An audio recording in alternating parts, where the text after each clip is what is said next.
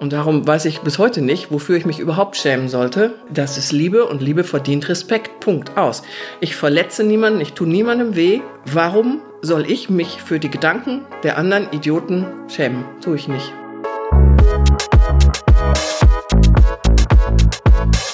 Das ist Schnackland Fluss, der Generation Podcast. Ich bin Marit Schröder. In jeder Folge treffe ich eine Frau, die das Landleben schon deutlich länger kennt als ich.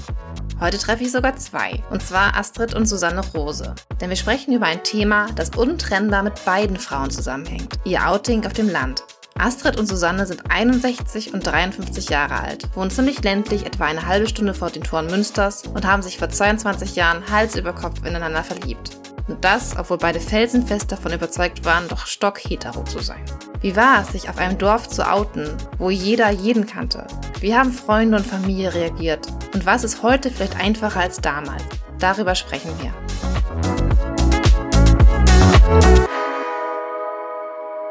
Also, liebe Astrid, liebe Susanne, ich starte mal und zwar, ich glaube, mit einem Vorurteil. Ihr lebt ja ziemlich ländlich und Münster ist zwar nicht weit, aber Münster ist ja auch nicht Berlin. Ihr habt euch vor 22 Jahren geoutet. Und jetzt würde mich interessieren, war diese ländliche Heimat, diese ländliche Herkunft, war das für euch eher ein Nachteil oder ein Vorteil? Weil wenn ich jetzt ganz vorurteilsbehaftet das einschätzen müsste oder raten würde, würde ich sagen, wäre vielleicht eher schwieriger auf dem Land. Hatten wir auch erwartet. Hattet ihr auch erwartet? Ja, wir haben uns echt erschreckt. Wir haben ja beide erstmal geglaubt, scheiße, jetzt müssen wir nach Köln ziehen. Köln ist vielleicht naheliegender als Berlin, ne? Ja, also mhm. wir haben wirklich gedacht, und wir wollten ja nicht umziehen, aber wir hatten wirklich gedacht, wir müssten. Mhm. Ja, das war so die erste Idee, nachdem wir einfach festgestellt hatten, boah, wir haben uns so ineinander verliebt, wir wollen gar nicht auseinandergehen. Und dann war das anfangs in unseren Köpfen echt ein Problem, weil wir ja auch äh, Kinder haben, die eben auch hier verwurzelt sind, die ihre mhm. Väter hier haben, die wir natürlich nicht trennen wollten. Dann war es aber nur ein paar Wochen, wo wir dachten, wir müssten hier weg. Ja, dann hat sich das in Wohlwollen aufgelöst eigentlich. Mhm, also letztendlich, ergeben, ja. ich finde die Entscheidung letztendlich viel, viel besser. Und jetzt denke ich im Nachhinein auch, das ist eine Entscheidung gewesen gegen vielleicht die Anonymität einer großen Stadt und für eine totale Offenheit. Ja, aber es ist spannend, dass ihr das genauso eingeschätzt habt wie ich, weil das ist ja erstmal das, was man denkt. Irgendwie, gerade diese Anonymität wäre ja erstmal für mich so ein Sicherheitsfaktor gewesen. Ja, genau, da spielte Angst natürlich eine Rolle. Ne? Mhm. Aber hier auf dem Dorf, nun waren wir ja vorher schon beide auch hier in diesem Mini-Nest, mhm. ne, mit seinen 2000 Einwohnern und wo eigentlich jeder jeden kennt. Und da unsere damaligen äh, Ehemänner sowieso hier Paulbürger sind und die eh jeder kannte, kannte auch uns eigentlich jeder. Und das war eigentlich ähm, ja, dadurch, dass, dass wir jetzt plötzlich merkten, boah, wir sind ja ineinander verliebt, das ist ja nun eine ganz andere Nummer. Wir sind ja dieselben Menschen wie vorher auch. Also jeder, der uns vorher kannte, kennt uns jetzt nicht anders. Wir sind nicht anders, nur weil wir plötzlich jemand anders lieben. Deswegen sind wir und bleiben wir trotzdem dieselben. Und das hat eigentlich ähm, für uns selbst ein richtiges Standing gegeben, ne? Dieser Gedanke. Dieser Gedanke, ich bin gar nicht jemand anders. Ich bin genau wie vorher. Und genau wie alle uns vorher hier kannten im Dorf, so sind wir jetzt auch. Seid Nur ihr, in einer anderen Beziehung. Seid ihr selbst zu diesem Gedanken gekommen? Weil das, also ich stelle mir das irgendwie wie so ein, also einfach ein Weg, ein Prozess vor, zu diesem Standing zu kommen. Boah, das, also erstmal war nur Chaos im Kopf. Bei mir auf jeden Fall. Ich, mhm.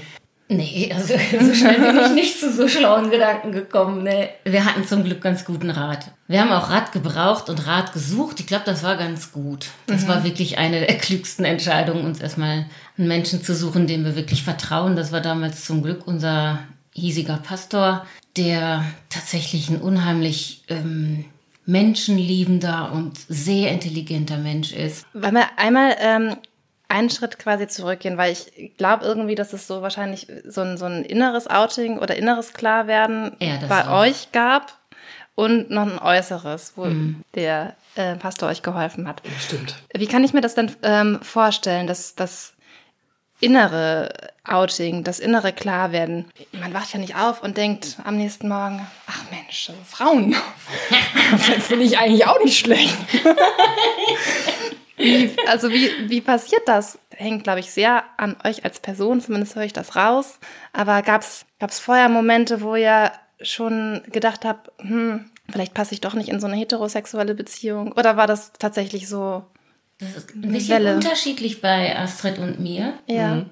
Also ähm, Ich hatte ja für mich total klar, dass ich stockhetero bin und ähm, war auch echt krass überrascht, als ich mich plötzlich beim ersten Blick mega in Astrid verknallt habe.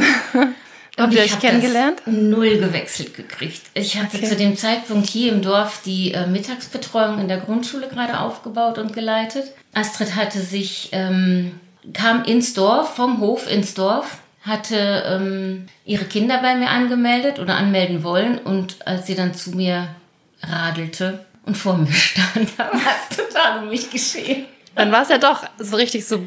Es war bam. wie mit so einem riesigen Hammer gegen die Rübe. Ich war wirklich total verliebt. Mhm. Das, das war dieses wahrscheinlich was andere als klassisch Liebe auf den ersten Blick bezeichnen. Das hatte ich noch Mhm. nie so heftig erlebt. Aber du hast es ja nicht realisiert, weil du ja stockhetero warst. Ja, genau, das habe ich meinen Freundinnen dann auch erzählt. Ich habe mich natürlich ausgetauscht mit meinen Freundinnen, die Mhm. ja auch wussten, dass ich total hetero bin. Ja, natürlich. Und dann habe ich auch echt lange darüber so leicht irritiert gelacht. Und so, oh, ich habe mich in eine Frau verliebt. Ja, so blieb das aber auch echt lange. Ich habe also anderthalb Jahre gebraucht, bis ich bis ans andere Ufer gekrault bin, ja. Okay. Und ich kann auch gar nicht kraulen. Aber ihr kanntet euch vorher gar nicht. Ich kannte Doch. Astrid nicht. Aber ich kannte sie schon. Okay. Ja, weil ne, Dorf. Und ich, wir waren auch früher, also mein damaliger Mann und ich, wir waren auch bei Susanne und ihrem damaligen Mann hatten da noch Holzbalken weggeholt, als sie umgerissen haben und so. Also ich wusste schon, wer sie war. Mhm. Und fandst du sie vorher auch schon ganz nett?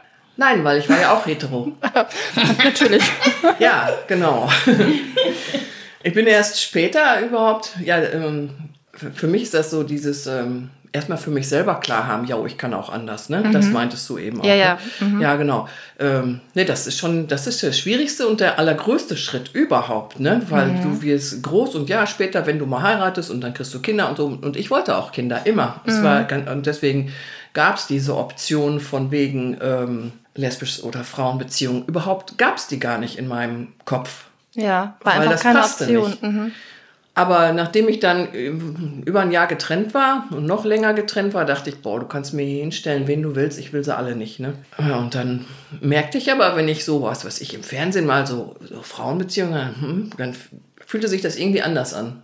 Kann ich gar nicht beschreiben. Und habe mich mal im Internet so auf die Suche begeben und dachte so, ich bin jetzt ein armer Exot hier in kleinen, äh, kleinen Dorf. Und dann habe ich mir in so eine Mailinglist reingeschrieben, so, ich weiß überhaupt nicht, was los ist, ich fühle mich wie zwischen Bier und Schaum. Und dann habe ich vielleicht eine Flut von Antworten bekommen. Das war also richtig spannend. Und dann merkte ich, boah, gibt viel, viel mehr, denen es genauso geht wie dir und du bist überhaupt nichts Besonderes. Und das haben viele so. Und ja, war total beruhigende Geschichte. Da habe ich gemerkt, jo, ich kann das auch. Und ähm, wir sind ja gestartet mit einem Vorurteil oder ich Mhm. bin mit meinem Vorurteil an, angefangen. Jetzt frage ich mich, wie wäre es gewesen, hätte es diese ähm, digitale Welt nicht gegeben? Wäre ich versauert. Ja, weil das hat ja schon. Vielleicht hätte ich dich ja trotzdem gefunden. Weiß ich nicht, kann sein. Also wir sind eigentlich dann, habe ich mich da auf dem Pad gemacht, habe auch eine äh, getroffen aus dem und so und dann war eigentlich ähm, für mich klar, ja, ich kann. Bin mit meinen ganz neuen Erkenntnissen wieder zurückgekommen und war taggleich mit ihr auf der Silvesterparty verabredet. Hab ihr von meinen neuen Erkenntnissen erzählt und sie in ihrer wahnsinnig großen was Toleranz? Toleranz ja, war bereit, mit mir in die Szene zu gehen, nach Münster und zu gucken, ob, ob ich da irgendwo glücklich werden kann. Und dann hat aber hier meine Bekannte eben gesagt, so, boah, die will dich. Ich hatte im Leben nicht, die ist so hetero, wie es nur geht. Ne? Nein, nein, nein, ganz sicher, glaub mir, die will dich. Und ja, Ja, mit der habe ich auch noch diskutiert. Ich habe dann auch gesagt, aber ich stehe doch auf Muskeln. Da sagst du, ja, hast du da tolle Muskeln. das war schon lustig. Es hat zwei Tage gedauert und dann hatten wir uns das erste Mal geküsst und dann war sofort alles Und das war also aber von dem Moment, wo du bei ihr in der Schule standest, anderthalb Jahre danach ungefähr. Mhm, ja. Ja, Mhm. Und in den anderthalb Jahren bist du durch die Gegend ge vielleicht gebrust gesch- geschwommen ja oder ich habe immer wieder Kontakt gesucht. ähm, und war mir einfach gar nicht so wirklich im Klaren darüber, warum ich mich so zu ihr hingezogen fühle oder so, so sehr mir wünsche, Kontakt zu ihr zu bekommen. Habe ich natürlich auch geschafft, aber Ja. ähm, nicht jetzt irgendwie mit einem klaren Gedanken oder einem Ziel oder so. Ich war zu dem Zeitpunkt auch in einer festen Beziehung. Ja, nee, das war kein zielstrebiges Schwimmen, sondern mehr so ein Sog irgendwie. Und äh, gab es in eurem ähm, Bekanntenkreis oder auch in eurem Aufwachsen in der Jugendzeit auch homosexuelle Paare? Weil du sagst, das war gar nicht so in deinem Denkhorizont drin. Das war gar keine Option. Das kann ja auch daran liegen, dass das gar keine Vorbilder in dem Sinne gab. Das Internet ist natürlich auch, ähm, es erweitert einfach den Raum ungemein. Mhm. Ähm, man findet schnell Menschen, äh, mit denen man sich austauschen kann. Und wenn in deiner Jugend das Internet, nehme ich mal an, ja, noch nicht so ähm, äh, präsent war, und, ja, einfach keine Menschen da waren, dann kommt dieser Gedanke in einem ja vielleicht auch gar nicht so, so raus. Ja, stimmt. Ist genauso. Also ich, mich, ich erinnere mich auch gar nicht an homosexuelle Paare, die ich kenne aus unserem Bekanntenkreis früher. Social Ganz Media gab es ja auch nicht. Also so wie jetzt äh, Riccardo Simonetti oder was weiß ich, wirklich mhm. omnipräsente Persönlichkeiten. Nein. Mhm. Da gab es dann vielleicht im Fernsehen schon die Schrille Heller von Sinnen oder so. Ja, aber die dann wahrscheinlich auch eher so als ähm, Exot. Ja. Und, und Kategorie Exot. Ja. Und, und männliche, äh, also Schwule oder so, kaum. Wüsste ich nicht. Die haben sich früher ja auch viel, viel mehr versteckt als heute. Das ist ja einfach heute ganz anders. Zum ich Glück. denke auch. Ja. Ich glaube, damals musstest du wahrscheinlich auch, wenn dann, gezielt in die Szene gehen, so wie wir das ja auch mal gemacht haben, dass wir uns informiert haben, mhm. wo trifft man sich oder wo tauscht man sich aus. Also wir hatten auch eine Zeit lang so einen Gesprächskreis von Müttern, die in Frauenbeziehungen leben. Und da haben wir uns ganz regelmäßig getroffen, privat immer reihum und ausgetauscht. Und die Kontakte kamen dann übers Internet auch zustande? Nein. Über Bekannte? Das war ähm, die Zeitschrift ähm, Livas. Livas. Aus Münster. Ja, so eine, so eine ähm, kleine DIN A5-formatige Papierzeitung, die, mhm. die extra ähm, für lesbische Frauen ja, da war aber schon ein Verein hinter, die haben nur diese Zeitschrift rausgebracht. Ja, ne? stimmt. Ein aktiver Verein. Okay, also inneres Outing hat einfach ähm, bei dir sehr lange gebraucht, weil du irgendwie auch für dich selbst, ja, machst halt sehr hetero, ne? Ja, und dann war das wirklich wie, das ist, wenn du einen Graben überqueren möchtest, du kannst den nicht schrittweise überqueren. Mhm. Dann musst du springen. Mhm. So war das an dem Tag, als wir zusammengekommen sind. Also da da warst du dann aber auch wirklich drüber gesprungen und dann war die Sache auch abgeschlossen. Und dann habt ihr euch zusammen überlegt, okay, wir brauchen irgendwie jemanden, der uns bei dem äußeren Outing, sag ich jetzt mal, bei dem sichtbareren ja. unterstützt. Ja, nicht nur das, wir wussten überhaupt nicht, wie gehen wir jetzt überhaupt damit um. Ja, ihr wart beide, also Was du jetzt? warst, du warst geschieden? Nur beide waren wir noch nicht geschieden. Ach so. Wir ah, waren beide schon lange getrennt zu dem ah, Zeitpunkt. okay. Mhm. Oder getrennt lebend von den mhm. ehemaligen Männern. Und ihr hattet beide Kinder. Du hattest du hast drei mhm. und du eins. Mhm. Ja. Ja, ja das, das, ist schon eine Sache, die einem ganz schön Respekt macht, ne, mit den Kids. Das, das glaube ich, weil also das ist ja nicht nur eine Entscheidung für euch. Nee, eben. Genau. Und du willst ja auch Kindern, wenn es eben geht, eigentlich wenig Veränderung nur zumuten. Ja, das war auch echt eine heftige Zeit, weil einfach jetzt so überhaupt die Erkenntnis jetzt so und diese unfassbar, also so, das war einfach ein, so ein Gefühlsleben, wie ich das noch nie erlebt hatte, noch niemals mhm. nicht. Immer gezittert, wenn ich sie getroffen habe. Das war irre. Ähm, und für uns war einfach klar, wir, das wollen wir nicht aufgeben wegen mhm. irgendwelcher äußeren Umstände. Also war die Frage, wie können wir es denn schaffen? Mhm. Jetzt gar nicht mal, wie bringen wir es nach draußen, sondern wie können wir das überhaupt hinkriegen? Vielleicht war ja auch die Option, dass wir es gar nicht nach draußen bringen und heimlich bleiben oder so. Mhm. Aber das ähm, war schon irgendwie in unseren Köpfen eher die schwierigere Option. Aber einfach um zu wissen, was machen wir jetzt? Dafür mhm. brauchten wir einen klugen Rat. Dann ja, habt ihr den Pastor gefunden. Ja, ja das, den das wir kannten. Gut. Ich habe mich auch total überfordert gefühlt. Mhm. Und was hat er euch geraten? Ähm, ja, total cool. Der hat er hat super reagiert, wirklich. Und er hat uns einen sehr, sehr klugen Rat gegeben. Das, das war das, was wir von da an auch gemacht haben, nämlich, dass wir damit offen umgehen und vor allen Dingen auf die Menschen zuerst uns selber zugehen, die uns am nächsten sind.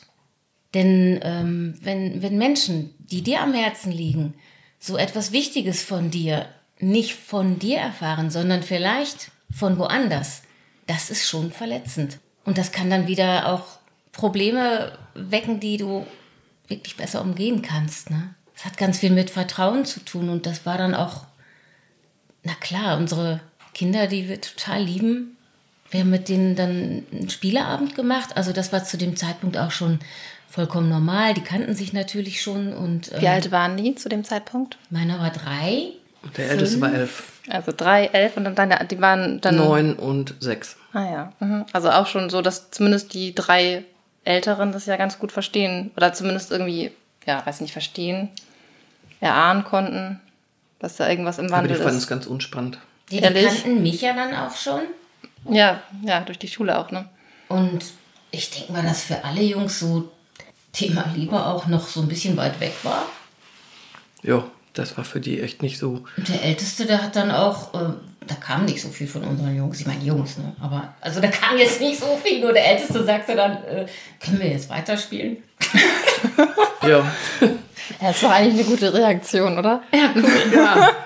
Ja, aber das nicht groß erklären. Und das war aber genau das, was auch total äh, Mut gemacht hat. Ne? Mhm.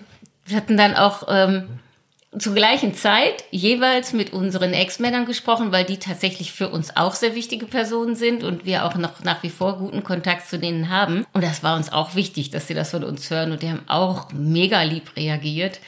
Unsere Eltern, also Astrids Mutter, meine Eltern. Ja, mein Vater, der war ein bisschen enttäuscht im ersten Moment fragte dann aber, ob sie denn Kinder habe. Und dann habe ich gesagt, ja, drei. Ja, dann ist gut. also dem ging es total selbstlos, nur um die süßen Blagen, die er halt so liebt. Ne? ja, bei meiner Mutter, da habe ich tatsächlich doch dann ein bisschen Probleme gehabt. Als ich ihr dann, nachdem ich es klar hatte für mich, das irgendwie so sagte, so könnte auch sein mit Frauen, könnte ich mir doch vorstellen. Ja, das wusste ich schon längst, sagte sie dann so. Ne? Woche später war ich mit Susanne zusammen tatsächlich ja schon. Das ging da holter, die Polter, also wie von einer Welle weggeschluckt. Und ähm, aha, naja, war dann nicht mehr so ganz so überschwänglich tolerant. Ein paar Wochen später sag wie lange soll das denn noch gehen mit Susanne? Fragte so ganz, ja, hoffentlich ein Leben lang. Ich weiß es ja nicht. Ich weiß ja nie, wie lange sowas hält. Und dann hat sie sich tatsächlich zurückgezogen und mhm. hat eigentlich den Kontakt zu mir abgebrochen ich habe das immer mal wieder mit Anläufen versucht, hat aber nicht so geil geklappt. Ähm, okay, muss ihr Zeit geben, denn jetzt ist wieder total alles im grünen Bereich schon lange, lange. Ähm, aber sie hat dann für sich einfach gemerkt, upsie, ich bin gar nicht so tolerant, wie ich dachte, tolerant zu sein. Da hatte ja. sie eigentlich mit sich selbst ein Riesenproblem, mhm. weil auch gepredigt hatte sie vorher auch immer, na klar, alles tutti und so, solange es dann nicht zu Hause war. Und das war jetzt schwierig für sie. Aber das hat sie jetzt geschluckt. Und Susanne ist jedenfalls, ich habe noch zwei Brüder, einzig akzeptable Schwiegertochter mittlerweile. ja. Boah, ich hatte auch so einen Moment, aber da muss ich gerade dran denken, dass man in der Theorie manchmal toleranter ist als in der ja. Praxis. Aber das kennt wahrscheinlich auch jeder so ein bisschen von sich, dass man ja. so Momente hat. Ich hatte das, als meine Große eingeschult wurde. Urteilt bitte nicht schlecht über mich. Doch gleich. Und die Klassenliste kam und ich mir die Kinder, also die Namen von den Kindern durchgelesen habe und wirklich, also 80 Prozent den Namen nachzuurteilen hatten Migrationshintergrund. Und ich habe das nicht von mir erwartet. Ich hab, dann habe ich das gesehen dachte, ah ja, okay, so ist das also. Also ich war irgendwie, ich war selber mega von mir enttäuscht, dass ich irgendwie so ein bisschen enttäuscht war. Ich konnte auch gar nicht sagen, warum. Es ist ja, das war eine super Klasse und es hat die total geprägt. Aber da war ich in der Praxis auch nicht so richtig. Äh, in der Theorie hatte ich mir da mehr zugemutet, muss ich sagen. Ja. Ähm, gut, dass das passiert ist. Ähm, das, so einen Moment hätte ich jetzt, glaube ich, nicht nochmal. Einfach, weil man einfach die Menschen kennenlernt und weiß, wer hinter den Namen steckt. Das, das hilft ja irgendwie immer. Aber ja. Ja, aber diese Erkenntnis grundsätzlich, ne, dass man da plötzlich so einen Struggle mit hat. Ja, das kann ich erwartet haben. Ne? In anderen Zusammenhängen könnte das jedem jederzeit passieren. Mhm. Das ist deswegen, finde ich, gar nicht so schlecht, diese Erkenntnis einfach mal zu haben und bis auf diese Selbsteinschätzung. Also ja, und auch einfach andere Menschen dann ein bisschen besser verstehen zu können, dass die auch Zeit brauchen manchmal, ne? Ja, ja. Ich, also ich fand es tatsächlich im Laufe unseres Outings sogar erstaunlich, wie schnell manche sofort sich eingeordnet haben mhm. und ganz klar signalisiert haben, dass das vollkommen in Ordnung ist, dass die gar kein Problem damit haben.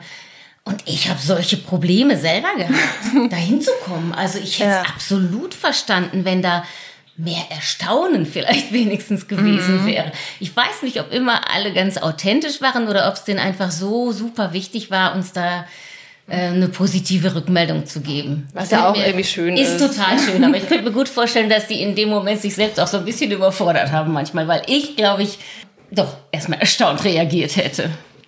Gab's, also haben denn tatsächlich alle so positiv reagiert? Also von Freundeskreis, äh, Arbeitskolleginnen, Kollegen, außer deine Mutter? Gab's? Ja. Nee, sonst äh, haben wir also jedenfalls direkt keine Anfeindung oder irgendwelche ähm, komischen Mischstimmung gehabt. Ich, ich weiß schon von einer Frau aus dem Dorf, die dann hinter uns was laberte oder auch so ein Typ, der so sagte, oh, wenn meine Frau das wäre und so. Also wohl, aber wir direkt sind da nie mit konfrontiert worden. Und damit konntet ihr gut um, dass es einfach so solche Stimmen auch gab? Ja, da haben wir eigentlich, also über den Typ habe ich mich jetzt erst kurzfristig ein bisschen aufgeregt. Mittlerweile tut er mir eigentlich eher ein bisschen leid für diese Einstellung. Ähm, nee, direkt Konfrontationen hatten wir so da zum Glück nicht. Das ist ja auch hier in so einem klitzekleinen Dorf, ne? Wenn du anfängst, dich zu outen, so war es bei uns zumindest, das ist wie so eine, so eine mini kleine ähm, Eruption der Erde. Das, das ist so eine Welle, die total schnell wieder abebbt. Mhm. Von der ich selber fast gar nichts drumherum gespürt habe. Das war einfach, glaube ich, ruckzuck klar und fertig. Und wusste dann jeder. Dafür ist unser Dorf klein genug wir haben auch gar nicht irgendwie Anlass zu Spekulationen oder so gegeben, ah, weil wir ja gar nicht mhm. versteckt gelebt haben. Ne? Nachdem mhm. das dann klar war, okay, wir gehen uns jetzt outen und dann haben wir echt so eine zwei, dreiwöchige Outing-Tour gestartet hier. Eine Outing-Tour? Ja, im Grunde schon. So, wo gehe ich jetzt heute hin und oute mich? Ja, ja, haben wir tatsächlich gemacht, ja. Die Tour darum gemacht und somit war das eigentlich klar. Das wird immer erst spannend, wenn du was verheimlichst, wo die sich dann wirklich in den Köpfe was zusammenspinnen müssen und war so nicht gegeben. Und den Rest, den sie jetzt sich zusammen spinnen, da muss ich mich nicht verschämen. Das ist deren eigenes Problem, ne? Ja.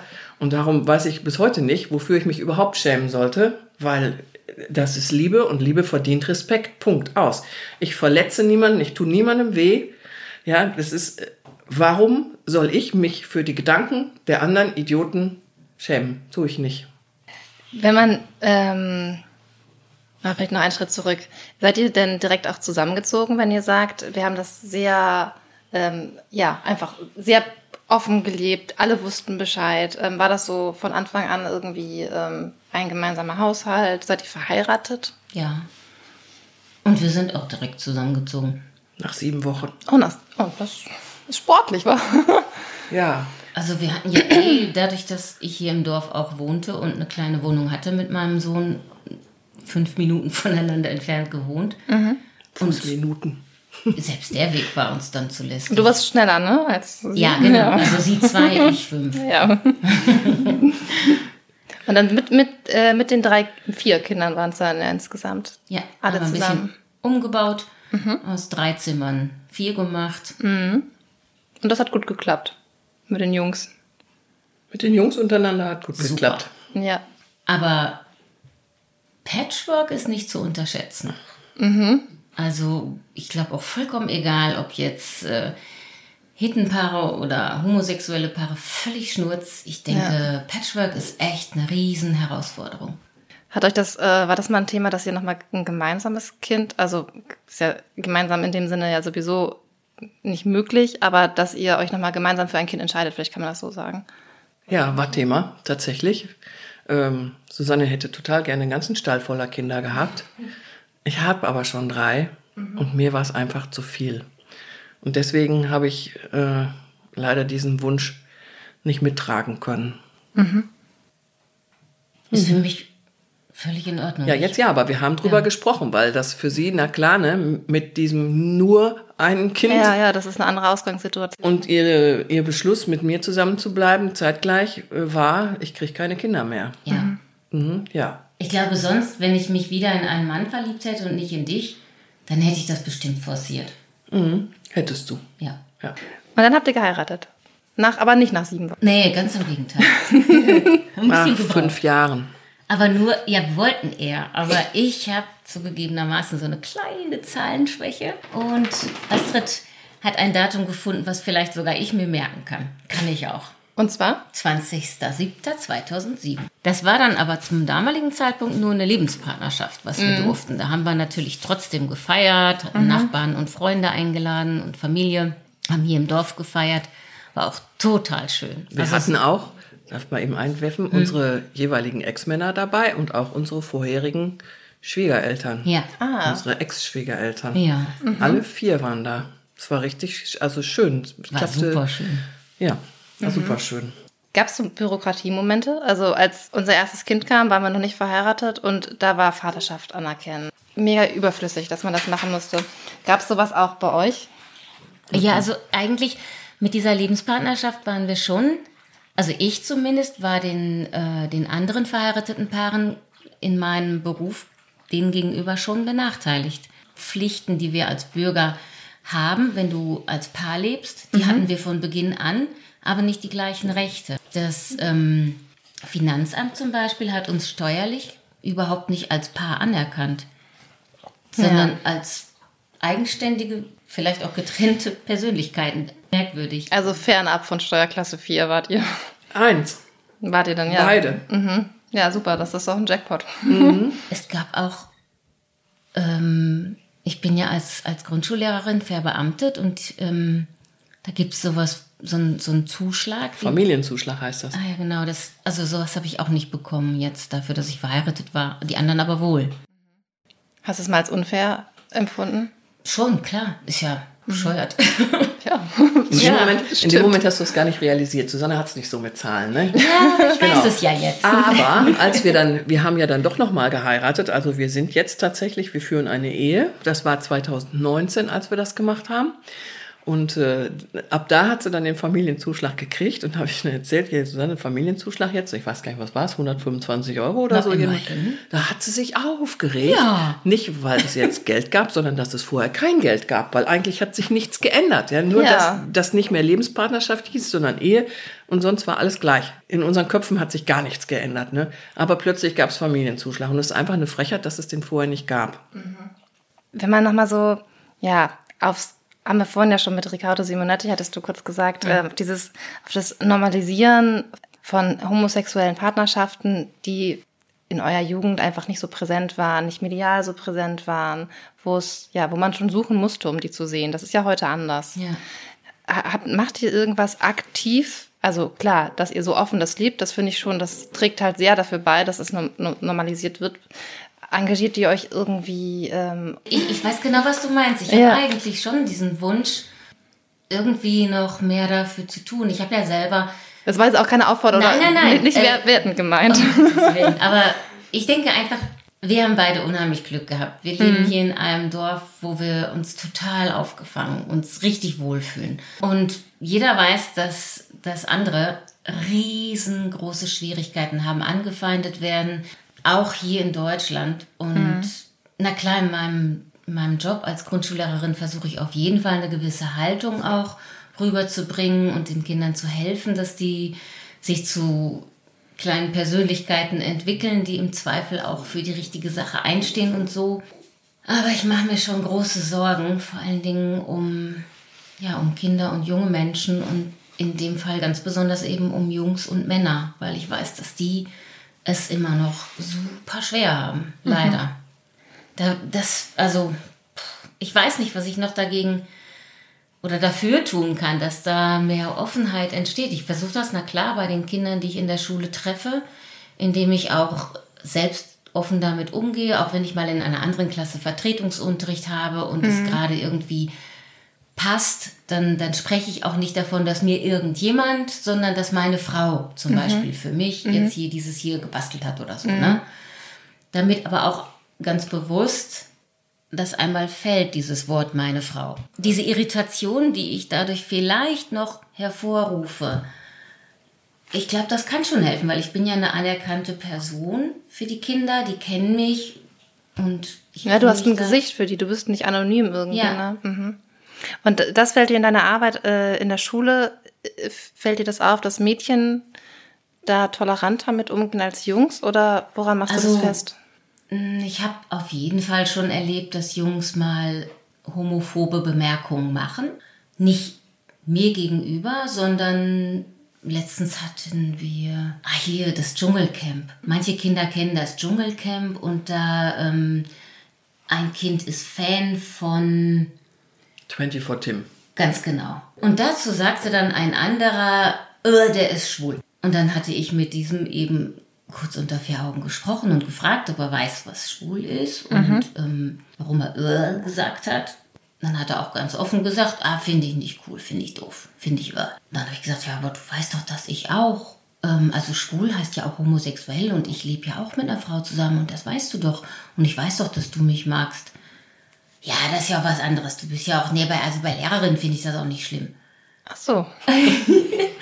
ja gut, ich bin da noch nicht am Ende mit dem Kind. Ich denke, mhm. da ist noch Luft nach oben in der Auseinandersetzung. Das wird wahrscheinlich auch spätestens dann bei der Sexualerziehung nochmal auf den Tisch kommen, aber mhm. wahrscheinlich auch vorher. Also ich möchte einfach, dass die Kinder lernen, dass sie solche Bemerkungen nicht machen, weil das kann jeden theoretisch mhm. treffen. Ne? Ein anderes Kind, was womöglich schon in dem Alter herausgefunden hat, wie es tickt, lernt sofort, oh, ich halte lieber meinen Mund. Und das ist super verletzend und, und auch angsteinflößend. Und ich möchte nicht, dass die Kinder so aufwachsen. Wurden eure Kinder mal geärgert? Hatten die mal Probleme? Nee. Doch einmal. Mhm. Ja, wo die sich da gegenseitig angeschaukelt haben. Unsere Kinder haben der anderen Kinder, oh, deine Mutter wechselt die Freunde wie die Unterhosen und dann kam zurück und deine Frau, ach Quatsch, deine Mutter lebt mit der Frau oder ich weiß gar nicht, ist lesbisch, mhm. irgendwie haben sie sich so aufgestachelt haben wir zusammen gesprochen, alles wieder gut, sind heute noch Freunde. Okay. das war aber das einzige Mal tatsächlich, von dem wir wissen. Die haben nie was gesagt. Glaube ich auch nicht, dass da was war. Meine Grundschulzeit liegt 30 Jahre zurück. Und ich kann mich in der Zeit null daran erinnern, in meiner Umgebung irgendwie nicht heterosexuelle Paare gehabt zu haben. Also weiß ich nicht, war, gab's, gab's in dem Kosmos nicht. Ähm, und jetzt bei meiner Tochter zum Beispiel, die ist auch in der Grundschule, die ähm, Lehrerin, die lebt auch offen mit äh, ihrer Frau und zwei Kinder haben die, glaube ich, äh, zusammen. Und da ähm, war irgendwie, letztens kam ein Mann nach Hause, weil er mit, äh, mit unserer Tochter gesprochen hat und meinte, du Marit, wusstest du, dass die Frau Lehrerin ähm, mit einer Frau zusammenlebt? Ich so, ja, wusste ich. Hey, was hast du das, warum hast du das nicht mal erzählt? So, ja, weiß ich nicht, äh, fand ich halt irgendwie nicht besonders erzählenswert. Ich habe es ja nicht mit Absicht verheimlicht oder so, ne? Und da habe ich nämlich noch gedacht, eigentlich schön, dass man jetzt so das nicht mehr als so eine News sieht. Ja, und das muss auch total normal werden. Ja, es mhm. würde niemals ein, ein Heteropaar irgendwie auf die Idee kommen, äh, was weiß ich, sich irgendwo vorzustellen und so, ja, und ich bin mit einem Mann verheiratet oder so. Naja, so eine Outing-Tour, das ist übrigens mein Mann. Ist das okay für euch? Ja, aber solange, er, kommt nicht, er kommt nicht vom Hof. nicht mal das. Solange das noch so ist, ist es eben noch nicht normal genug. Ja, danke euch beiden. Danke, Marit. Was ich, nachdem ich Astrid und Susanne habe kennenlernen dürfen, wirklich einmal festhalten muss, es ist einfach Wahnsinn, wie sehr man ihre Zuneigung zueinander spürt. Spannend im Gespräch fand ich eine Aussage von Astrid, denn sie sagte, dass in ihrer Jugend Homosexualität überhaupt gar keine Rolle spielte, auch weil es einfach keine Bezugspunkte gab. Und da finde ich, hat sich der Bezugsraum heute einfach krass vergrößert. Das liegt vor allem am Internet, vor allem aber auch an Social Media. Homosexuelle Menschen sind nicht mehr die Exoten, sondern einfach sie selbst. Und das ist verdammt gut so. Auch, und das machen Susannes Erfahrungen an der Schule ja deutlich, wenn es heute immer noch und leider Homophobie gibt. Was ich an dieser Stelle auch sagen muss und Astrid und Susanne auch so wahrnehmen, beiden blicken natürlich auf eine sehr gute Erfahrung zurück. Das ist bei weitem leider nicht Standard. Daher hier an dieser Stelle mein kleiner Aufruf. Wenn Sie, wenn ihr anderweitige Erfahrungen gemacht habt, meldet euch doch gerne bei mir, gerne auch anonym. Unter hallo at schnack-land-fluss.de.